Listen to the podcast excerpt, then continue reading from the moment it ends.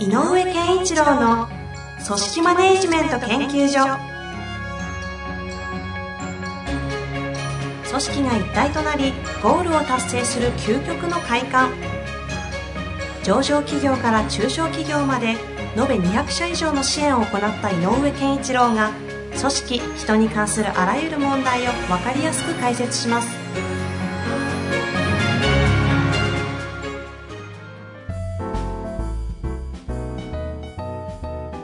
こんにちは、遠藤和樹です。井上健一郎の組織マネジメント研究所。井上先生、本日もよろしくお願いいたします。よろしくお願いします。さあ、今日もたくさんある中で、はい。一つだけ選びたいと思います。今日の質問はですね、少し抽象度高いので、はいお付き合いください。はい。いきたいと思います。はい。既存ビジネスが軌道に乗り、収益が生まれ、組織としても一体感が生まれ、うんうまく回ってきました。ただ、さらなる発展を考えると、新しい取り組みや既存のやり方を否定していきたいという側面も持ちながら、作ってきた既存の仕組みや価値観との間に葛藤しております。あまり極端にやると、既存のビジネスの否否定にもつながり、メンバーも不安になり、そこに価値を見出す見出せなくなってしまうのではないかと、私自身が恐れています。はい今の時代、ビジネスのスピードも上がり、既存と新規のサイクルが上がっていると思いますが、このあたりについて井上先生はどのように考えていられるでしょうか？はい。あ、でもね、素晴らしいですね。まあ、もし一言で言うんなら、はい、はい。どんどん変えていきましょうっていうことなんだけど、あの、逆に言うと、えっと、既存のビジネスを立ち上げて、えー成功して一体感が生まれつつあることで言うと、なんか、例えば、例えばもう100人になってるっていうような規模じゃまだないと思う。うん、うん、で、その中で、やっぱり自己、あの、変革も上げしていかなきゃいけないという意識の高いトップが、であれば、僕は極端な話、突っ走れって言いたいのよね。そのトップに。うんで、で、どんどん言ってくださいと。いろんな発想も持ってくださいと。あ、また言ってるぐらいでもいいと思う。はあ、はあ、はあ。あの、一番そうしてあげた、一番しあの言ってあげたいのは、そうしたらって。あの、組織が、ざわつこうがいいんじゃない？もっとどんどんどんどん見つけてきて、投げ込んで、うん。みんなの反応見ようよっていうのは言ってあげたいのね。かき混ぜちゃっていいんじゃないと。いいんじゃないかなと思う。で、それも、まあ、ある種規模感にもよる。で、30人以上ぐらいになると、単純に持ち込んで、あの、バサ、あの、こう、慌てさせるというか、場をこう波風立てるっていうことだけだと、ちょっと落ち着かなくなる。うんうんなぜかっていうと、30人ぐらいの規模って、えー以上になってくると、若干今出てる既存のことをやるという、維持的な動きが、エネルギーが高まるんだよね。そうですよね。うん。ね、新しいことをやるっていうのは高まらない。でも、30人以下で10人とか20人ならば、えっ、と、うわ、また社長突っ走ってるわと思っても、その、ぐしゃぐしゃとしてるところで、やっと固まってきたから、固まらないうちにぐしゃぐしゃすることは、まだできやすい。うん、うん、うん。でも30人ぐらいの体制にするということは、既存のビジネスがちゃんとやっぱりできてきたから、それを補うために必要になる人数があるので、30人ぐらいになってくる。はあ、はあ、はあはあの、いろんな役割が出て、ちゃんとやんなきゃいけないから。あ。固まるべくして固まってっていうことですね。ということは、あの、どんどん、あの、変革のエネルギーは30、50、70、100って、えっ、と、しあの少しエネルギーは小さくなっていくのは、これは当然の、あの、現象だと思います。はい、はい、はい。でもその中で、だから、もうそれこそもう一回言うと、30人以下だったら、どんどんどんどん突っ走りなさいっていうのは、この私が言いたいこと。うん。でも30人以上になったら、ちょっと全然違う側面で、つ突っ走りたいから突っ走った方がいいので、内部固める人が一人必要。あ別で、まあ、いわゆるナンバー2的な方ですかね。そう。で、ナンバー2とは、えーには、えっ、と、俺は、あもう、あの、新しいこと、とにかく既存のことには収まりたくないからっていうことはもう理解してもらって、うんうんうんただ、既存のビジネスの維持管理はやってくれなっていうことなるほどをや。っておく。うんということが一つで一つ。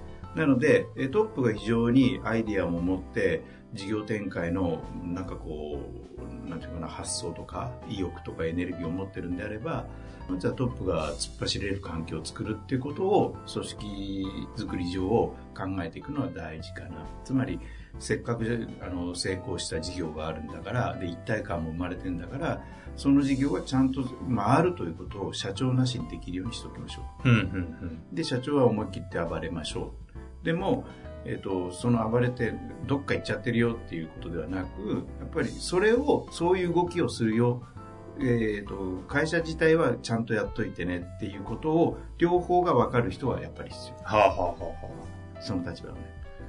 これ、そこにもう言っていいのかなと思いながらご質問なんですが、はそのくらいの30とかなってきた時のナンバー2。で、よく見るのが、ナンバー2が必要だって気づいて、そのフェーズぐらいで外から引っ張ってきて、うまく、こう、価値観合わないとか、なんであの人がナンバー2なんだみたいな、うんなるよね。こう、圧力になるけども、中から育てようとすると、いやー、ちょっとどうしようみたいな。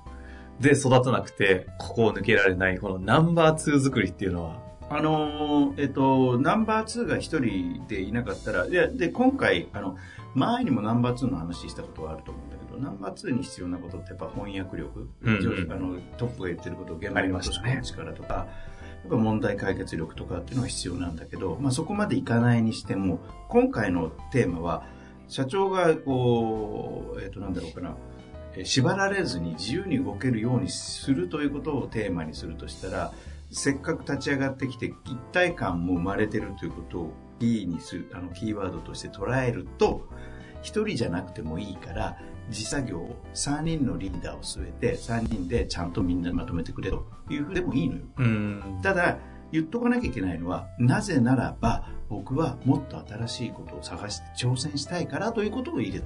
はあ、はあ、そこにちゃんとうん共通として認識してもらわなきゃい行きたいんだよね、俺。このままじゃやっぱりダメだと思うんだよ。けない。うんで、なんとか行きたいんだけど、既存のビジネスのことをやってると、その時間もあんまり余裕がないから、君らで、ここは守ってほしいけど、どうって、これは握らない。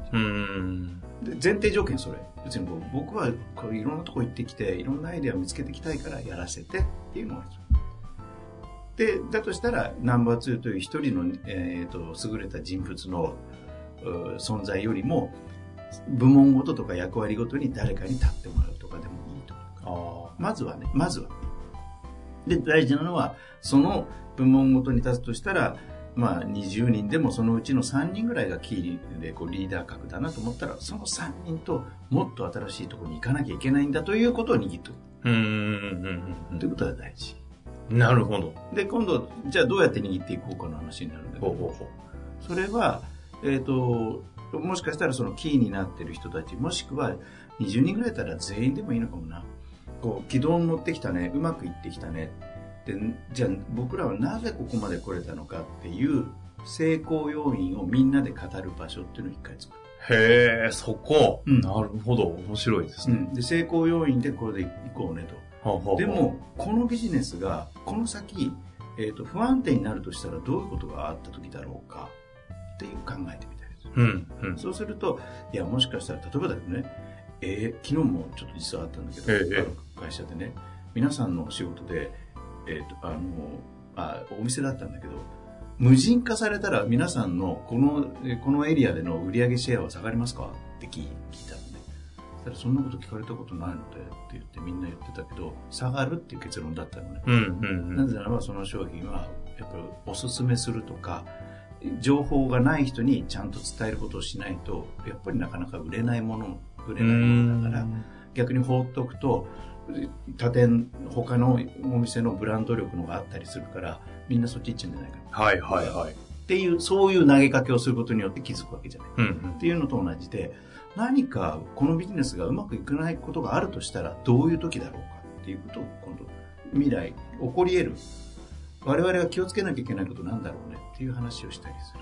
それをする理由は？それを？するということは社長が突っ走った方がいいというえ話につながる。っていうか、えっと突っ走った方がいいということを握ることでもありもしかしたらみんなでその意識になること。つまりこうあこのこのこれでとどまっててはいけないということを醸成するみたいな。なるほどね。うん。そのために、そのためにまず成功事例。成功要因。なんでここまで来れたのかというのを。ことはでび事業ではなくてそこが我々の強みであるという僕らの武器はこれだっていうのをこのし事業の、えー、とモデルではなくてこれをここまでやってきた時にやっぱりこうみんなのあの意志が固かったとか、なんかあると思うのよね。うんうん。あの、えースタッフの力みたいなのが、やっぱり僕たちはああの時にもめげないでやれたあの力じゃないですかとか、うんとか、えっ、と、この仕事はお客さんのこういうニーズを満たしてるから成功したんじゃないんでしょうかとか、はいはいはい。あると思うの。でも、じゃあでも、これもし大手が気づいて、うわーって資本力できちゃったら俺ら潰されるかもなーなんて言って、ある意味のリスクの予測をそこに加える。うん。だったら、だったら僕らの力をどこに生かす他にも生かさ生かしたいよねと。なるほど。うん、他のじ事業展開もできるはいはいはい。確かにそういう意識になりますね。そうするとじゃあ俺探しに行くよっていう場合もあれば、はあ。みんなって捉えでしょもうどっちでもいいとはあ、ここ確かに意外とやらないかもしれないですね。だからやっぱりあの僕この今の質問の中で一番あの気になるというのは悪い意味ではなくて、うんうん。いいなと思って気になあの、えー気がついたことはやっぱりこううまく軌道に乗って一体感が生まれてますのね、うん一体感がある時っていうのは語れるんだよね。みんなが。あうん。あの一体感が阻害されなくなってくる時セクショナリズムが起こると語るってことが非常に難しくなる。うん、うん。でも一体感があるうちはどんなことでも語れるからそういう時こそ我々は何をここまでここまで来れたのは我々の武器は何だったんだろうか、うーん。それはどのフェーズでもいいんですか？いいと思うよででも今ここのあれで言うとやっぱり変あの世の中の変化のことを考えるとこのままここにしがみついていくことは危険だというのはこれは正しい感だと思うので、うんそれをみんなで共有するためにはうまくいってるから一体感があるからこのまま行きたいねというよりも一体感があるんだからこそ共通認識を持つとなるほどですね。この質問からそこまでいきますか。そうだからぜひもうねいうことあの一体感がある時こそね一泊二日のブレストとかやるのよ 出ましたね。井上先生の好きな合宿。語らうってやつですね。そう語るのよああ。でどうだろうか僕らのもう成功要因をちょっとみんなで考えようよまず、はいはい。でそれは自慢え自信として持っていこうよとただそれを使って他にも何かできるかもなっていうテーマなんだよっていうのでその落とし込める、うーん。面白い。うん、これはね、ある程度の規模だったり言ってたら、皆さん、そういうフェーズにいるでしょうからね、全員、やりましょうよ。ということでちょっと井上先生、こういうところにね、ファシリテーション行ってくださるとめっちゃいいんですけどね。はい。愛を育むホールドしたこの場で、一泊二日で、ね、あの、感じはう、ん。井上先生いるといいんでね、あの、井上先生呼びたいからぜひ、一緒にお酒飲んでいただいて。はい酒があれば行きます いや、あの、境目研究の安田さんみたいじゃないですか。ご飯おごったら相談乗るよ、みたいな。さあ、というわけでね、はい今日もやってまいりました。えー、ぜひね、皆さんも成功してきた要因を語らいつつ、そこから見出すリスクとかも語って。そうだから結局は何かっていうと,、えー、とホワイトハウのが大事でホワットじゃないっていうことうん。な何をやろうとしてなぜやりたいのかでどういうことをしできるのかこれを掴んだら何をやるかは何が変わってもいい。つまりこれは事業変わっちゃっていいってこと。確かにね、ホワイが決まってないと、ハットに踊らされて、うん、結局、一貫としてなくて、うん。全然多角化がうまくいかなく、それが原因でっていうのもよくいっぱいありますもんね。でも成功事例は必ず、えー、と確かなる思いの結集とそれから、えー、とやり方における何かの強みっうん。ていうのがあるから成功するわけそこをまず探って握るあうっす。皆さんもぜひ活かしていただけたらなと思います。というわけで、井上先生本日もありがとうございました。ありがとうございました